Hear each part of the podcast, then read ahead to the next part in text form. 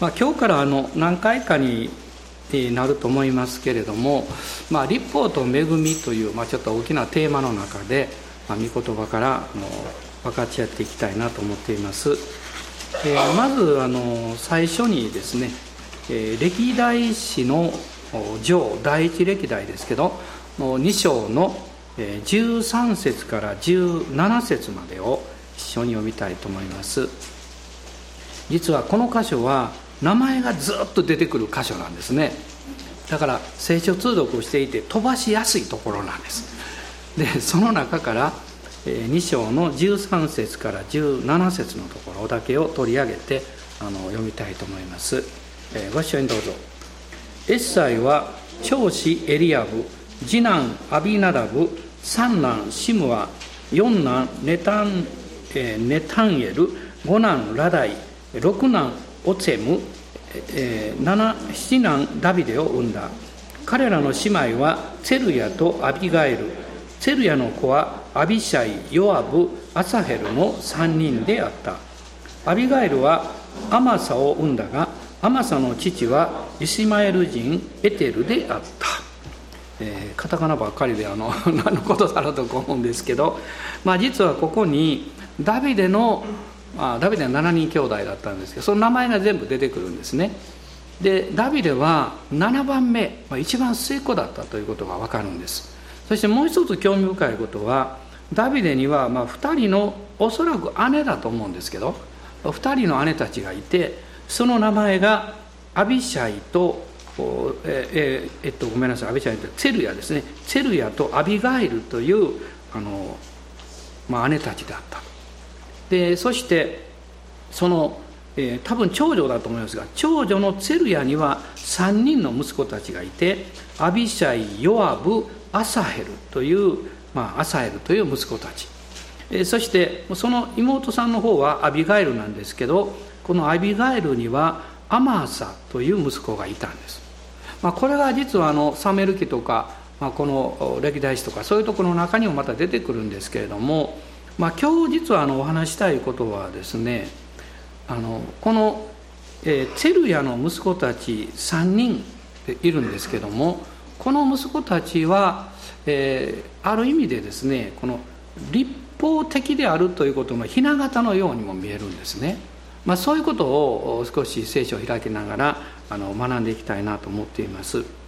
でクリスチャンになって聞く新しい言葉というのはたくさんあるんです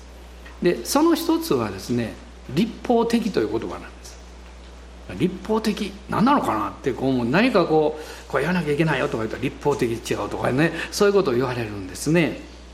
でもあの正確に言うとですね立法と立法的というのは異なります。立法というのは、まあ、イスラエルのために神様が与えられたものなんです。それは全世界のためでもあったんですけど立法そのものは神の心を表しています。人間を何か縛るために与えたわけじゃなくって幸せになる道筋がここにあるんだよということを表しているわけですね。だから立法というのはですね父なる神様の心であってそしてその立法を喜んで受け入れることによって実はあの神様の恵みや祝福に預かっていけるというそういう道筋なんです。でもまあ残念なことに人間は罪深いので自分の力でやろうとするとできなくなるんですね。まあ逆にそうでない自分の姿というのが見えてくるわけですけどでもまあ覚えていただきたいことはですね立法は敵じゃないということです。立法は神の心そのものなんです。そして立法的っていうのは逆に何かというとですねこの神様の心を理解しないで立法を自分の力で守ろう実現しようとする自己努力のことなんです。これが実は問題になるんですね。立法は良いものなんですけどその立法を自分の力で実現しようとするこの自己努力というかそうしますと、まあ、立法の要求のこの奴隷のようになってしまうんですね。でイエス様を信じて救われるというのはもうまさに100%神の恵みなんですけれどもその後このクリスチャン生活をこうしていく中でですねあのまあ、大きく言うとこう2つのこう流れのようになっちゃうんです。一つは立法に使えるクリスチャンです。でもう一つは恵みに使えるそういうクリスチャン。要するに立法的なクリスチャンと、まあ、恵みに信頼していくクリスチャン。そういう生活ということになるんですね、まあ、以前私はあのある方から聞いたお話をしましたらですねでそのことをあのその私が話したメッセージを聞いた方から「いやあのことすごくよく分かりました」って言って言ってくださったんです。まあ実はこのことを表そうとして言ったんですね。それはあの覚えてる方もおられると思うんですけど都会の犬と田舎の犬という話をしたんです。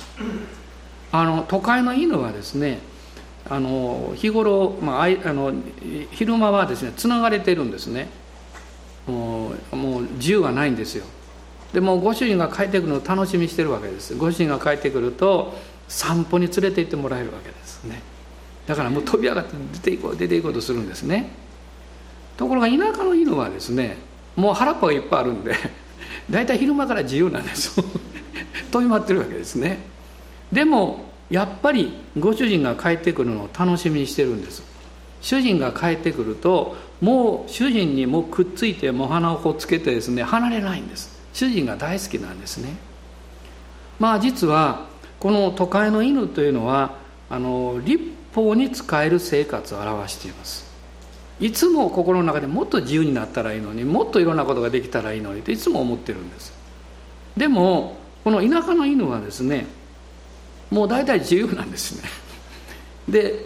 ご主人に会いたいんです。もうご主人がいるともうくっついて離れたくないんですね。皆さんどうでしょうか？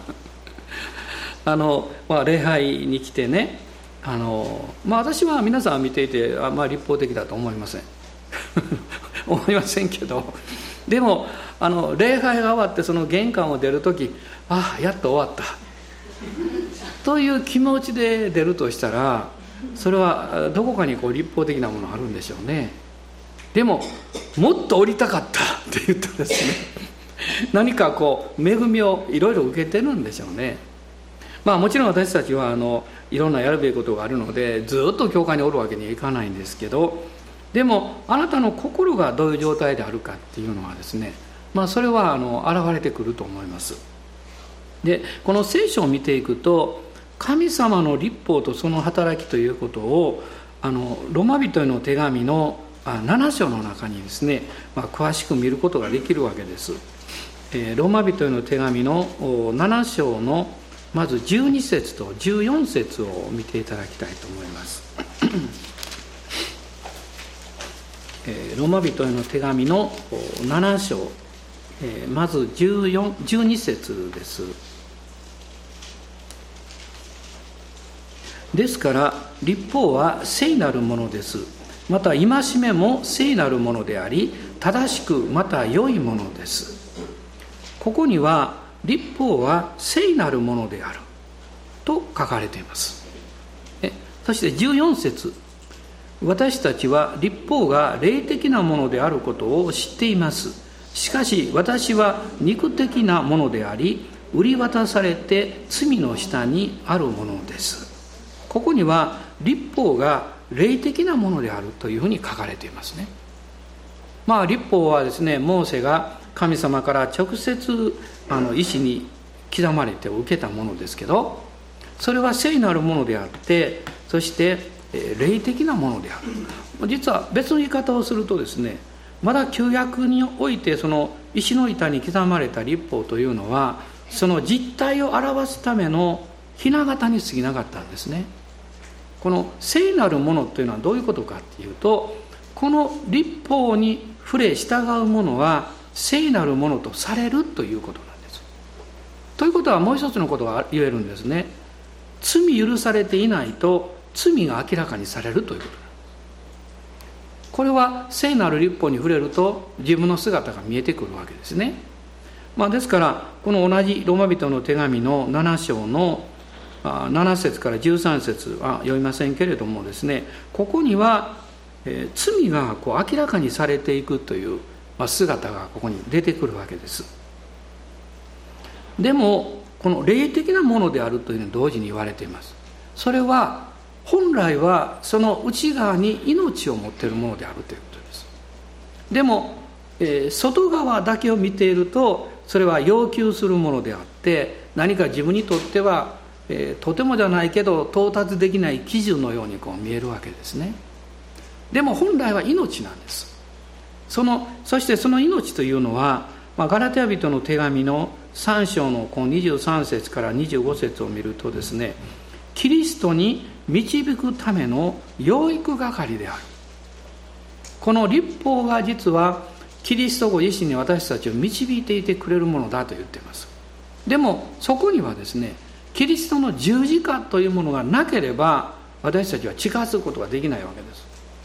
むしろ近づけば近づくほど自分が、えー、なんか何ですかね悪いものであるが見えるのでね、えー、罪のために悩みますし財政感を持つようになるわけです。聖霊様はですからいつもイエス様の十字架の見業とそして、えー、そのことがあなたのためであったということを、えー、語り続けて導き続けてくれるわけです。ところがですねこの精霊が導こうとしておられる内容の恵みというものが立法的になると外側だけになっちゃって命が隠されてしまうわけです。あのあの、えー、あるおじいちゃんとおばあちゃんの話を昔したことがあるんですけどあのこれもねそういう内容を表すものなんですね。それはものすごく早起きのおじいちゃんと朝寝坊が大好きなおばあちゃんがいたそうです、えー、皆さんどっちでしょうかね。もうとにかくですねあの一番鳥がねこうこうでなくておじいさんはさっと起きてですねいろんなことやりだすわけですもうおばあちゃんはもうちょっとゆっくり寝ておいてほしいと思うわけですけどである時考えたんですね。おじいちゃんがいない間にですね大体あの一番鳥が悪いと。あれをねあのなくしてしまったらいいということでその一番あの鳥をですね殺しちゃったんですよ。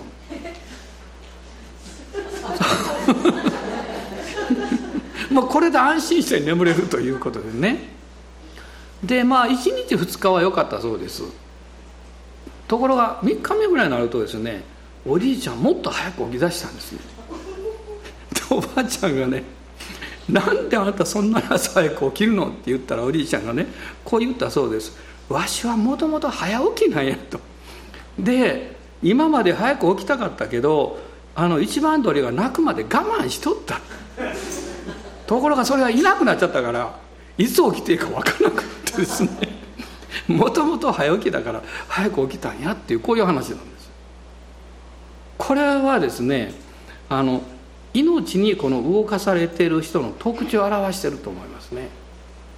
まあ皆さんもそうだと思いますけれども私もイエス様を信じてもう救われた後ねもう喜びいっぱいでですねもう暇さえあれば教会行きたかったですよね。まあ幸いあの教会に行くあの機会がいろいろあったので、まあ、しょっちゅう行ってましたね。1週間の半分以上行ってたんじゃないですかね。なんか行ってですね別に集会というよりもねあのうろうろうろうろしてて何かすることないですかって手伝うことないですか掃除したりあの何か奉仕ての手伝ったりとかですね。それは嬉しかったからなんです。でもそれがですねあなたこういう奉仕をしてくださいというふうに言われるようになるとですね立法になっていくんですね。本当は喜んでやりたいんだけどもあのこれやらなきゃいけないのかと思ってくるとね喜びよりも そのやらなきゃいけないというその要求がだんだんだんだん大きくなってしまうんですね。そうするとこの命がまあ隠されてしまうわけです。まあ実は今日あのツェルヤの息子たちのことをまあ話をするって言ったんですけど、まあ、彼らはあのさっき読みましたその歴代史の中にあの詳しく出てましたけれども、まあ、エッサイの、えー、娘の子供たちなんですね、まあ、エッサイは7人の息子がいて、まあ、ダビデがあの成功だったんですがでその2人の娘たち。でこの特にこのツェルヤの息子たちのことを見ていきたいと思うんですが彼ら3人はダビデの甥っ子なんですけれども同時にダビデの勇士。またあの軍団の長にもなった人たちなんです。非常に優れた人たちだったんですね。であのツェルヤのまず、え、順番からいくとこの歴代史にはですねあのアビシャイヨアブになってるんですけど別のところではヨアブアビシャイになってる。どっちが長男だったか次男だったかよくわからないですね。でもあのアサエルは三男だったことは分かるんです。まあ一番あの下の息子だったようです。でこういうこの人たちはどういう人たちだったかっていうとまずあのヨアブなんですけどヨアブというのは主は父という意味を持っています、まあ、彼はあのイスラエルの勇士でダビデの軍団の長になった人です。だからダビデのですねあの軍隊の一番のトップは実は甥っ子だったんですね。このお姉さんの息子です。で、え、このあこのヨアブはですねでもこのやっぱり自分の力で一生懸命頑張ろうとした人です。だからヨアブのこの生涯をこう見ていくと、まあ、悲しいことに彼はあの優秀な何人かの人たちを殺害してるんです。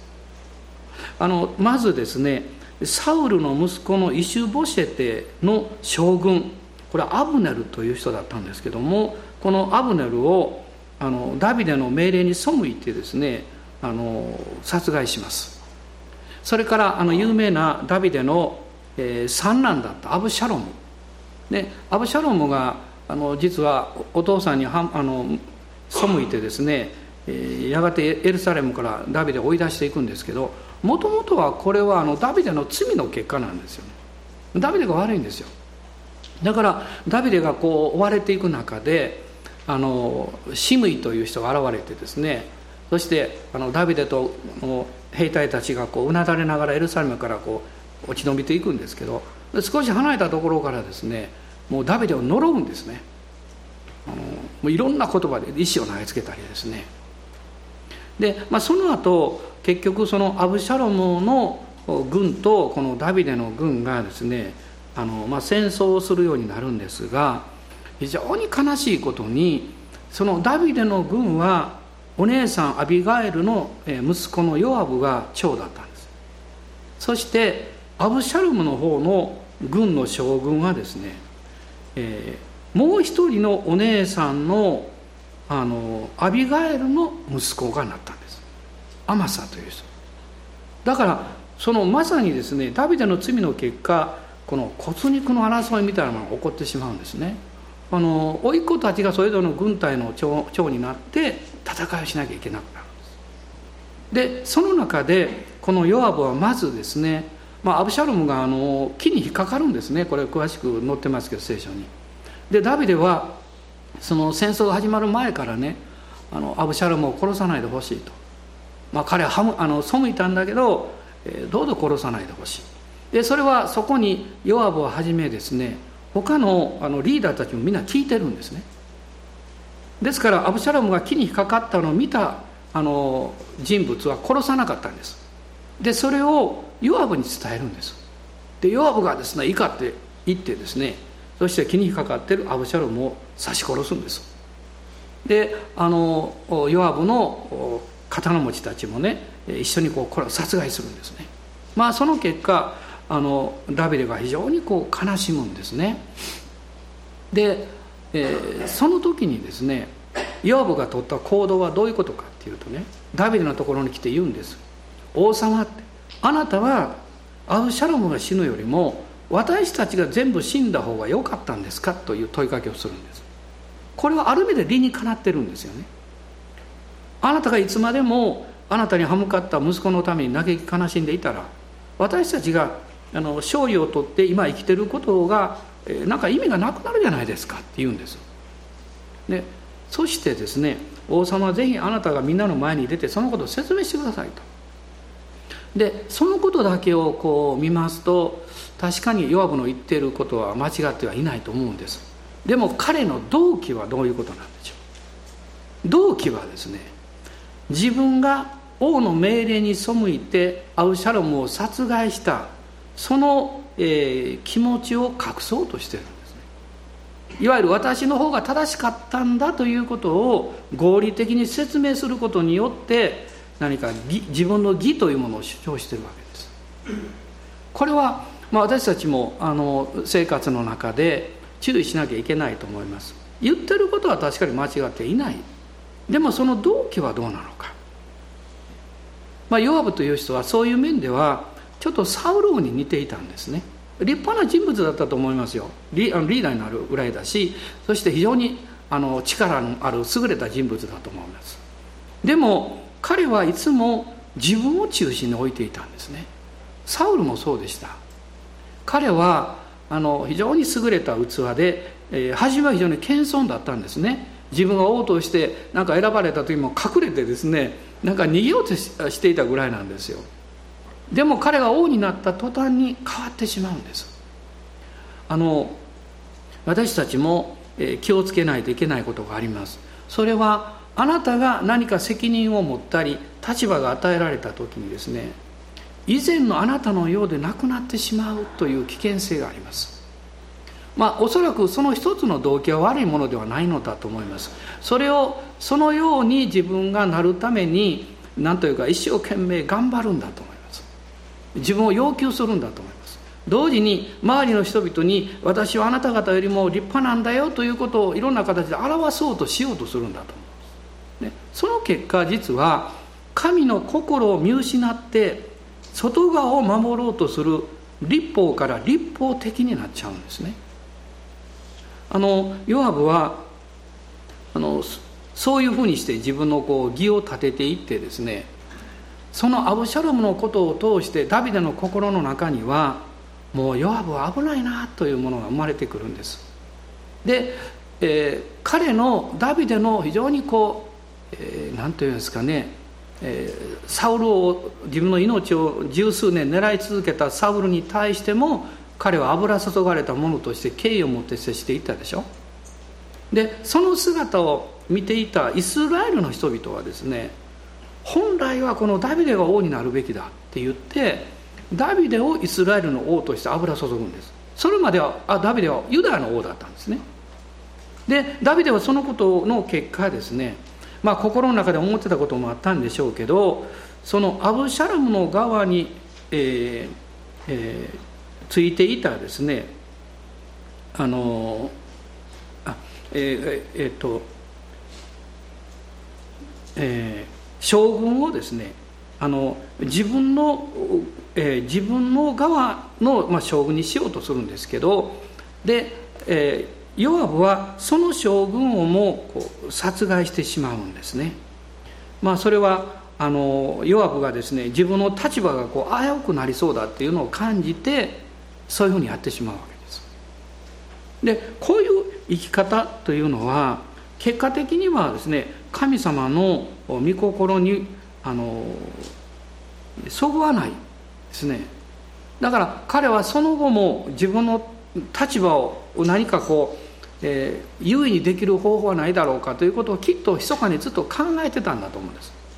でちょうどその時に好機がるあのやってきたんです。それはダビデの四男のアドニアがですね私が王になるべきだから応援してほしいと言って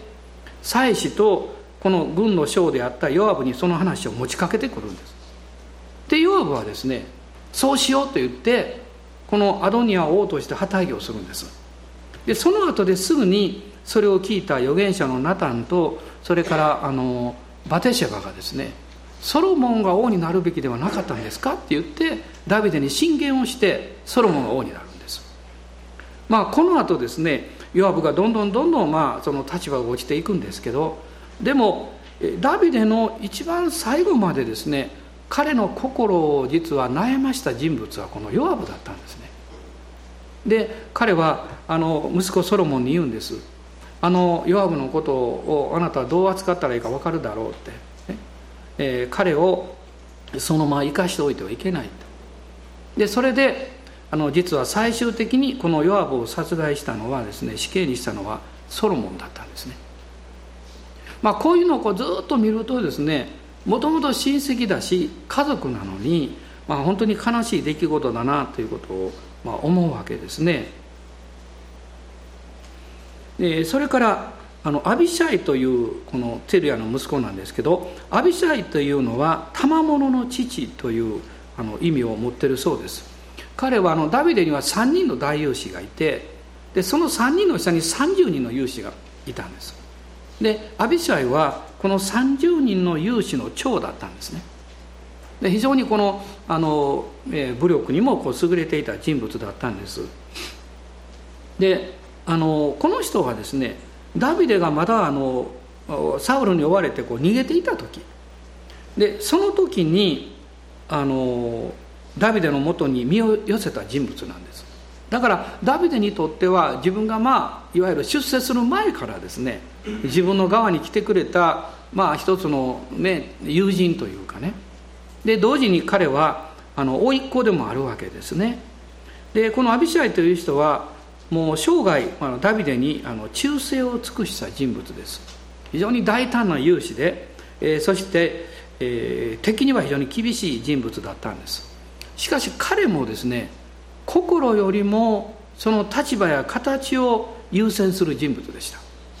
この有名な一つの出来事が起こるんですけどもそれはダビデがですねあのサウルの軍の中に、えー、一緒にこうこっそり忍び込んでいこうとする時に誰か一緒に行く者はいないかって言ったらアビシャイがすぐ私が行きましょうと言ってですね。で2人で行くんですよ。大胆ですよね。そしてあのサウルの軍の中に行くとサウル王がもうぐっすり眠ってるわけです。でダビデはサウルの槍と水差しを持ってですねそして立ち去ろうとするんですけどその時にアビシャイが言うんです「王様今これ機会です」って。私が一月でこのダビデを、えっと、サウルを刺し殺しましょうって言うんですね。つまりアビシャイという人は立派な人だったんですけどやはりまだ油注がれたものに対する理解を持ってなかったんです。自分の立場には忠誠だったんです。で熱心だったんです。でもその真意を理解するところを持ってなかったので肝心なことになるとですねあの何か決起に流行るというかね自分の力でこうやろうとする、まあ、そういうところがまああったわけなんですね。まあそれからあのもう一人の息子アサアサエルという人物ですけどアサエルっていうのは神が作られたという意味です。で聖書を見るとあの第2サムエルの2章の18節に出てくるんですがこのアサヘルという人はものすごく足が速かったそうです。多分今いたらオリンピックで優勝したと思いますね。カモシカのように速かったって書いてあるの聖書の中に。で彼がですねあの、戦争の中で、えー、いわゆるあのまあ実は、えー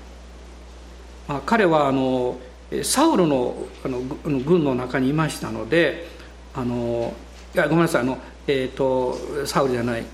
えーと、ヨアブの軍のもとにいたわけですね。でその時戦った相手が、まあ、サウル王だったわけですけどでサウル王の将軍があのアブネルという人物だったんですね。最初は。でそのアブネルを見つけてですねアサエルアサエルがですね追っかけていくんです。で、まあ、彼が速いんですね。であのもうどこまでも追っかけてくる。でアブネルが後ろを振り向くとですねそれがアサエルだと分かったので彼は殺したくなかったんですね。あのヨアブの弟たちね。でもう追うなって言うんですけどアサエル追っかけていくんです。あの詳しいこと聖書に書いてますから読んでください。ついにあのアブネルはその槍のこの石突き砲の方でぐさっとですね彼を刺し殺して、まあ、殺害するんです。でこのアブネルに対してですからヨアブは恨みをずっと持っていてですねこのイスラエルの側の軍がサウル王の死後あのダビデの側につこうとした時にダビデはアブネルをあの優遇しようとしたんです。それでヨアブがですねこっそり彼を嘘ついて呼び出して殺害するんですね。だからあの、まあ、もちろんアブレにアブネルにとっては自分の弟に対するこう復讐みたいなところがあるんですけどでもそのそういうのをこうずっと見ていくとですねまあ、シムイのことにおけるダビデの態度もそうなんですけれどもその時にあのアビシャイがですねあのあのシムイをもう一月で殺しましょうかって言ったんですよ。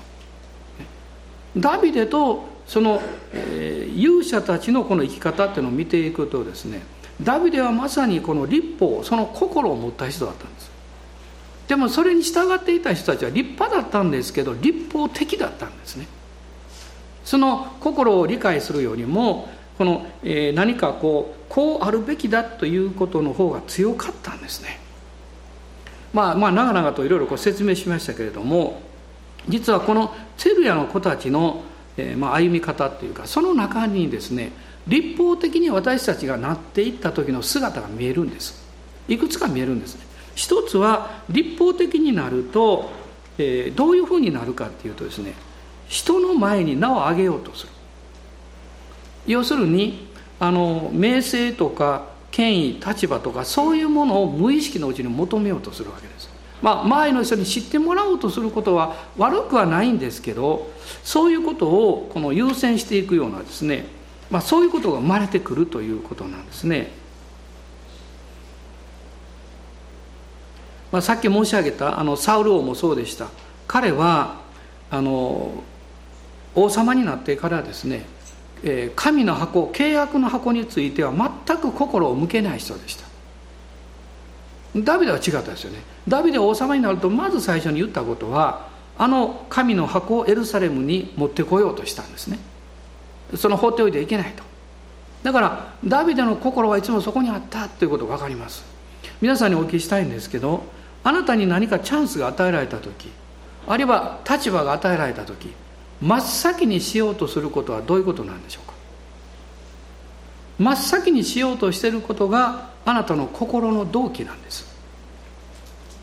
そしてそれがですねその主を愛する心から来ているものなのか働きやその使命を優先していくところから来ていくものであるのかということを明らかにしていくんですね。セルヤの子たちはあのダビデの将軍あるいはリーダーとして見た時にはね非常に忠誠心があって勇敢でですね立派な人たちだったんです。でも残念なことに王の心を理解していなかったんです。だから最終的に王が憐れみを持って何かをやり遂げようとすると反対したんです。立法的になるとですね立法的になるということは恵みにいつも逆らっていくところがあるんですね。でまあ2つ目のことはですね自分の思いを人に要求するそういうものが生まれてくるということです。あのさっき申し上げたようにヨアブはこのダビデオの心を理解しなくってアブサロムを殺害してしまったんですけどもあのまた同時に、えー、この復讐をしたいと思ってこのアブネルを殺害したりしていくわけですね。またアビシャイは眠ってるサウロを刺し殺そうとしたんですが聖書をこうよく見るとですねそこにはこう書いてあるんですね。サウルやその、えーと、刀持ちやそういう人たちが目を覚まさなかったのは聖書にはこう書いてあるんです。主が彼らを深く眠らせられたのであるって書いてあるんです、ね、神様がそのサウルたちが気が付かないように眠らせたんですよ。でもアビシャイはアビシャイは気がつその知らないんですよ。眠ってると思ったの。だからチャンスだから殺そうって言ったんです。私たちはあの、えー、身を開いていなきゃいけないと思います。神様はあなたを導かれる時にあなたの環境やそこに、えー、出会う人々というかねその人々をも導こうとしておられるし状況を動かすことのできる方なんですね。なぜ、えー、サウロが目覚めてそこにダビデとアビシャがやってきていることに気が付かなかったのか。彼だけではなくってその勇者たちも周りにいたのに誰一人気が付かなかった。神が眠らせなさったんです。神様が周りの人々の目を閉じてあなたが主に従って行動を起こすことを許されるという経験をあなたはすると思います。主の恵みがあってあなたは弱いんだけれども不思議に神様から与えられた心を成し遂げていくということをやり遂げるということが起こるということです。でもその時にはですねあの、えネヘミヤが困難な城壁を修復する仕事を神様から与えてくださった良い仕事だというふうに見ることができたように変えられる必要があります。昨日実はあの新幹線で夕方あの帰ってきたんですね。で京都かそのもうちょっと前ぐらいでしょうかね。もう台風で曇ってますからふっと見るとですねなんと虹が見えたんです。皆さん見て見た人います？あの半分ぐらい虹が大きく見えてました。ずっと。ね見ました。ね。あの曇ってるんですよ。そこに虹がざっと見えてるんです。で私それを見た瞬間にねものすごく励まされたんです。ものすごく励まされたんですね。あなたも心の中が不安がやってきたり悩みがやってきてどうしようかなと思うことがあるでしょうね。でも神様はいつでもあなたに御言葉を語って精霊の語りかけを通してあなたを励まそうとしておられるんですね。不思議ですね。その窓からその虹を見た瞬間にまあ私の内側からある言葉が出てきたんです「主よ信じます」っていう言葉です。別に虹があるのを疑ってるわけじゃないです。そういう意味じゃなくてね「主よ信じます」そうすると内側にあったいろんなものがスーッと消え去っていったような気がしました。でそして同時に、えー、まあ木曜日から出かけて木金とずっとあの集会があったりずっと祈ってきたんですけどあの喉もちょっと痛めてましてね。でも神様がそれも全部ご存知で、えー、全部それも駅に変えてくださったというねそれを感謝できたんですね。何か不都合なことが起こったり、えー、あの状況が整っていないことはあなたが死を見上げたらあなたの足を引っ張るものにはなりません。あなたにとって妨げにはならないです。むしろそれはですねあなたにとって死を賛美する材料になると思います。神の力を見るきっかけになると思います。旧約聖書の中にあの有名な一つの言葉ですけど神にとっては敵がどんなに大きくてもたくさんいても少なくとも関係ないよと聖書は言ってますね。神にとってはその問題が大きい小さいかは問題ではなくて一番の問題はあなたが信じているかどうかが問題なんですよ。あなたの中に信仰があるかどうかが問題なんです。神様問題見てないです。あなたは見てるんです。あなたは問題を見てるんです。だからあなたが死を見上げたらああ私のこの小さな信仰が動くことができないと思ってるような大きな山を動かすことができるんだということですね。不可能に感じられるその大きな問題が神にはねふっとこう一息で消えてしまうようなそういうものなんだということです。まあ私は特別な何かを考えていたわけじゃないんですけどおそらく神様は私の心の中にあった、えー、雲のようなもの曇り曇ってる雲ですよ。そういうものを吹き飛ばしてくださったんでしょうね。虹を見て思わず言ったんです「主よ信じます」今日私たちも言いたいと思います「主よ信じます」とおっしゃってください「主を信じます」そうなんですよね。セルヤは主がなされている道を信じることはできなかったんです。このチャンスを失ったらダビデ王様あなたが逆に殺されるかもしれませんよと彼は心配したんでしょう。あなたが感じる最高のチャンスは必ずしも神があなたに与えておられるチャンスではないということです。どうぞ待つことを学んでください。チャンスを失う中で神を見上げることを経験してください。あなたの足を踏み出したらひっくり返ってしまったわということもあるでしょう。でもその時に主が私を支えておられるという経験をするでしょうね。ダビデはそういう一番の目に見えるチャンスの中で主を恐れると同時に神が導いてくださるベストをいつも信じることができたんですね。この、えー、ツェリアの3人の息子たちはあのそこまでは見えなかったんですね。残念なことですけど。で3つ目のことはですね立法的になると主の心を第一にしなくなるんです。その状況の中で最善だと思えることを一番最初に選ぼうとするんです。そうすると神の心を知っていて従おうとする生き方と必ずぶつかるんですね。あのヨハブがアドニアが王となりたいというのを言った時にですね彼はアドニアを尊敬しているので支持したんじゃないんですよ。皆さんここが大事なんですね。そうじゃなくってこのヨアブは自分自身の保身のために自分自身の出世のためにアドニアを支持しようとしたんです。あなたが何かしようとする時神あなたの心に触れてくださるでしょうね。私はこれは感謝だと思ってます。もし主に触れていただいて動機を探られなかったら私は自分も無意識のうちに自分勝手な行動をとってたかもしれない。そう思うことがあるんです。あのあのイエス様の十字架がものすごく分かってね。あのあイエス様の十字架は私の罪の身代わりだけではなくって私の古き人も一緒に十字架で死んでいたんだというこの御言葉のあの事実をですね信じた瞬間があったんですね。あそうなんだって目が開かれて。ものすごい嬉しかったですよ。あんな喜びをもう比べるものができないぐらい嬉しかったです。まあ、私あんまり感情を表さないタイプでしょ。あのちょっと前より表すようになりましたけど。もともとあんま表さないんですよ。その私がですねもう喜びあふれてねもうはしゃいでですよ。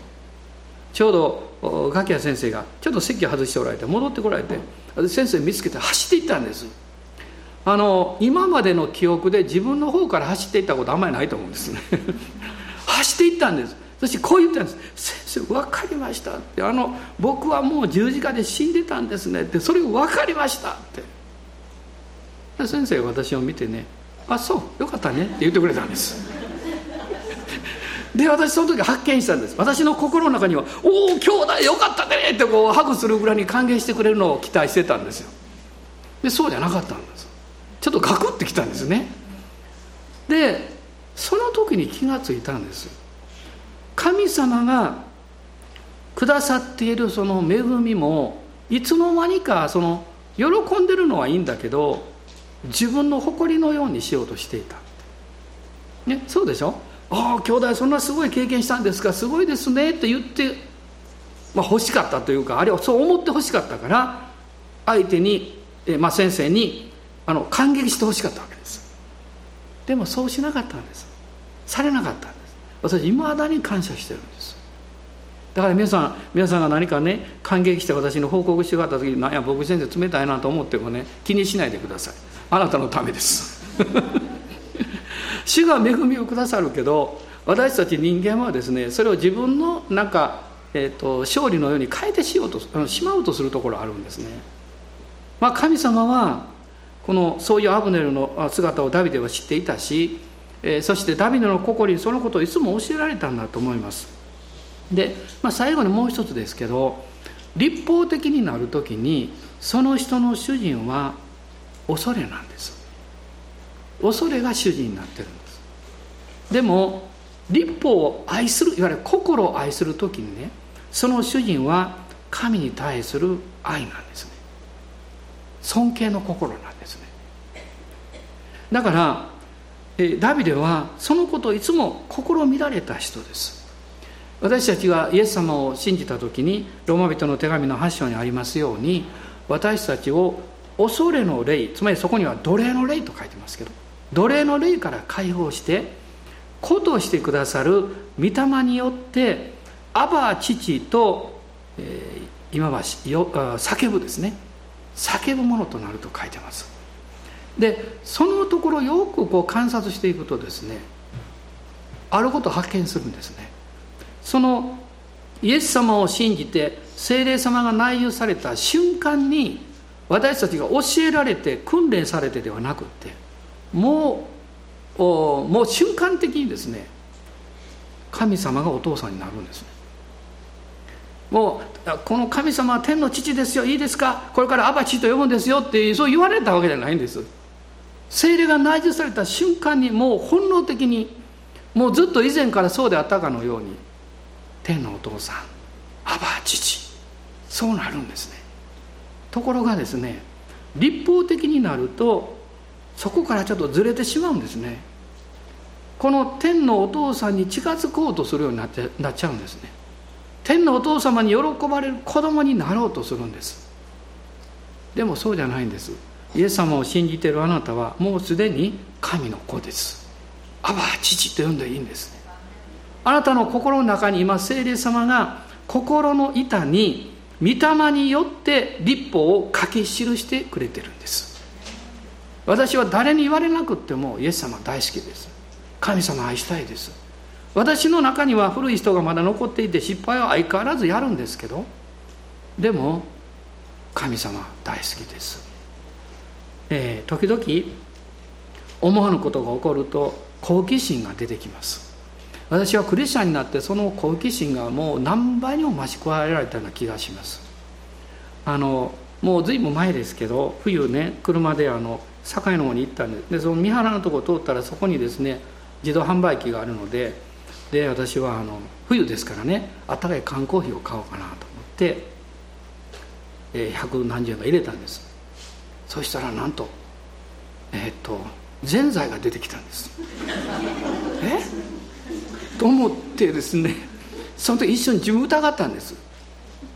私ぜんざい好きだからコーヒーのつもりで押したつもりがぜんざいを押しとったのかって。そう思ったんです。でそれでですねこれ自分疑ってしまったんですね。いやもう絶対コーヒー押したはずだってもう確信なかったんです。もう一回やってみようと思った。もう一回入れてちゃんと確認してコーヒー押したら今度はココアが出てきたんです。これ面白いなと思ったんです。そう思えるように自分が変わったことが面白かったです。今やったら腹立つよこれ。もうねもうお店に行ってですねお金貸してって言うかも分かんないんだけどいやこれ面白いなと思ってですねまたもう一回入れたんです。3回目にやっとコーヒーが出てきたんです。で私思ったんです。これは新しい商売の方法かなと思います。もう全然腹も立ちませんでした。まあもちろんその中に入れる人が間違って入れたんでしょうけども。まあ神様はそういうその失敗というかそのお店の間違いなんだけどそれを他の人だったら腹が立てて怒ってくるかもわかんないでしょ？でも私にそれを出くわせるチャンスくださったんですね。で私も恵まれたんです何を教えられたかっていうと私が願ってることが必ずしも最善ではないかもしれないしでも神はいつもよく知っておられて。本当あなたコーヒーより全然欲しかったんでしょうね。ココアが欲しかったんでしょうってね。だから3本持ってきましたからね。神様はどうなんでしょうか。今日もあなたに最高のものを与えられるんじゃないですかね。そう信じます、え立ち上がりましょう。それ主をあがめたいと思います。えー、帰りに隣の自動販売機お金入れてみようかなと思う人いるかもしれませんけど、えー、アーメン感謝します。主の皆をあがめましょう。ハレルヤ。私たちの問題は神様が心変わりをしたことではありません。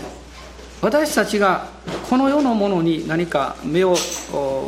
うろこ置かれてしまって見えなくなったりとか、えー、心がねそれこそコロコロ変わってしまったりとかですね。そういうなることが問題なんですね。でも私たちが「ハレルヤ」と主をあがめる時に精霊が助けてくださいます。そして私たちがしっかりイエス様を見ることができるように私たちと神様との関係がしっかり回復させられるように自分が好む道を一人で走っていくようなことをしないように主が教えてくださると思います。今日あなたが願ってることは何なんでしょう？祈ってることは何なんでしょう？でももう一つのことがあります。神があなたに願っておられることは何なんでしょう？主があなたに導こうとしておられることは何なんでしょう？そのことのために自分の思いや自分の願いももう一度主にお委ねしましょう。主の御心だけが固く立つと書かれています。アーメン。感謝します。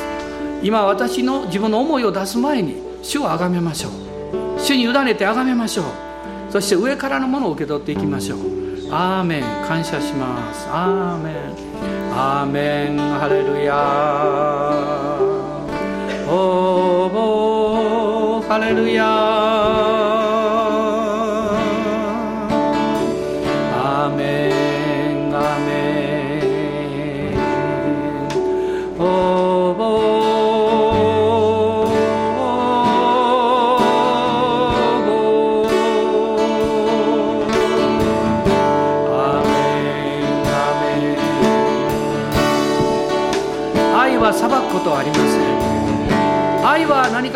分の好みで選びません。愛は信じます。愛は主を見上げます。その愛を精霊様が注いでいらっしゃいます。その中にはイエス様の十字架の贖いがいつもあるからです。弱くっても大丈夫です。うまくいかなくても大丈夫です。力がないと思っても大丈夫です。今主を見上げます。そしてあなたの口に与えられている賛美の賜物で主を褒めたたえます。あなたの思いではありません。あなたの口に与えられている賜物を信仰によって用いるんです。そして主をあがめます。アーメン。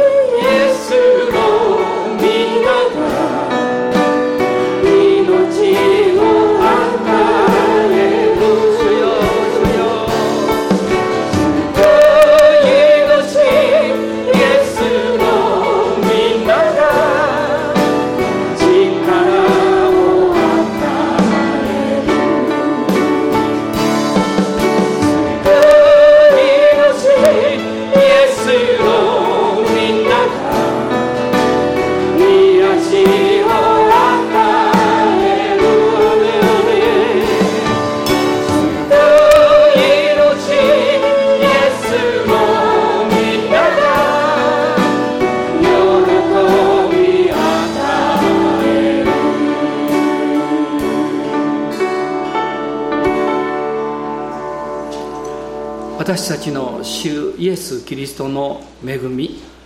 父なる神のご愛精霊の親しき御交わりが私たち一同と共にこの新しい週一人一人の上に愛する兄弟姉妹たちの上にまた福音に仕える多くの人たちの上に限りない油注ぎが豊かにありますように。アーメン。